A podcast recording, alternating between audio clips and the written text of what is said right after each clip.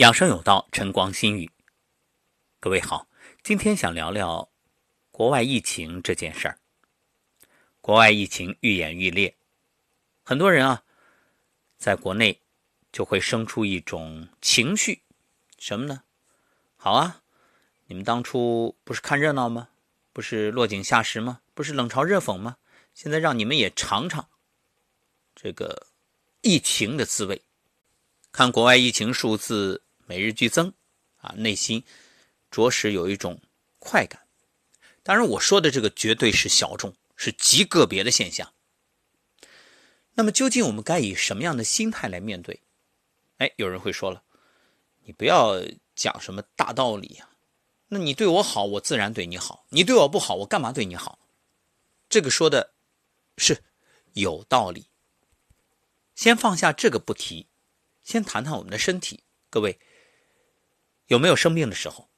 我相信没有一个人敢说，我从生到死这一辈子从来不生病，不可能。那生病的时候，你对待你生病的器官是什么态度呢？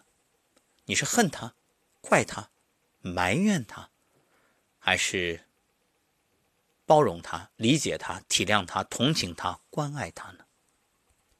有许多人都是恨，恨，恨到什么程度？恨到哪儿疼我就。捶哪儿砸哪儿，我头疼我就砸头，叫你疼揍你。这个和父亲教育孩子是一样的，孩子有错，非打即骂。问题是孩子有些时候受伤了，这做父亲的也不放过。你怎么那么笨？明明被人欺负了，也要臭骂一通。如果这样就能让孩子变好，那这教育也就太容易了。如果你对你生病的器官伤害一通就能让病好，那也太容易了。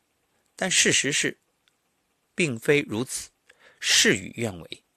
你越抱怨，他越糟糕。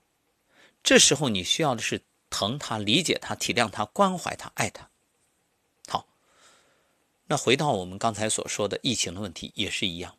各位，当你对于不幸染上病毒的同胞，有抱怨，有指责，甚至如临大敌，防瘟疫一样。这一听说是湖北来的，一看身份证，那都紧张的不行，不由分说，拒之门外。各位，这样做的后果是什么？我们有没有可能感染？谁敢说自己绝对安全，绝不可能感染？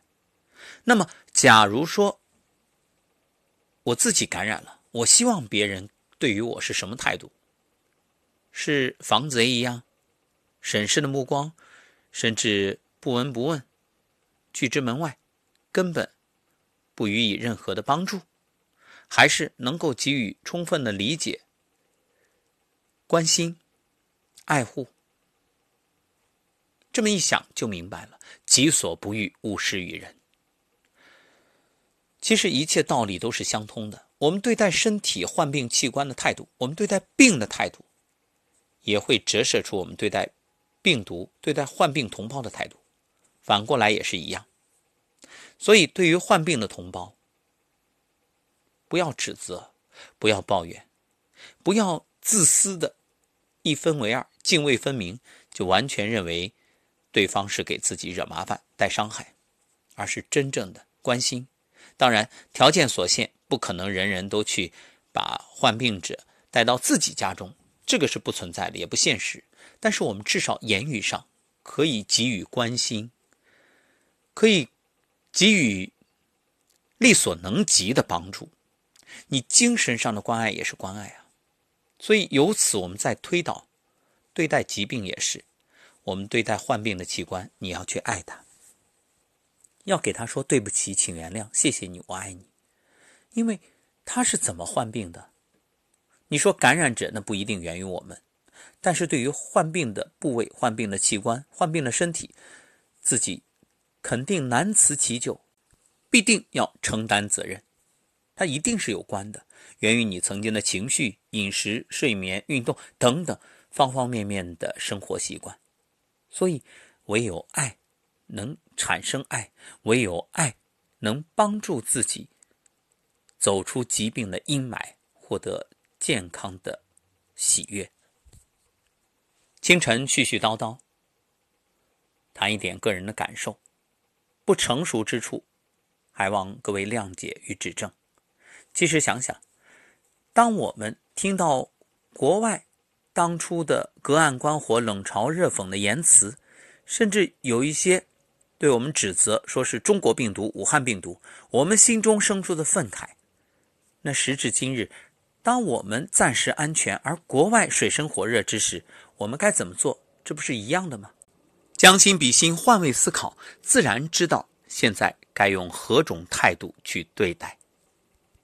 地球是命运共同体，哪有谁能独善其身啊？愿这场疫情早日过去，更希望病毒带来的教训能令每个人痛定思痛，珍爱生命，珍惜生活，更可以相互关爱，真正让爱充满人间。感谢收听本期养生有道，愿人人都能够借由生命中出现的种种困难、障碍、疾病来反思。和领悟，调整生活的轨迹，也调节一下自己的心理。相信否极泰来，一切会更好。前提是你能从中吸收教训，并觉知、觉察、觉醒、觉悟，加以改变。下期节目再会。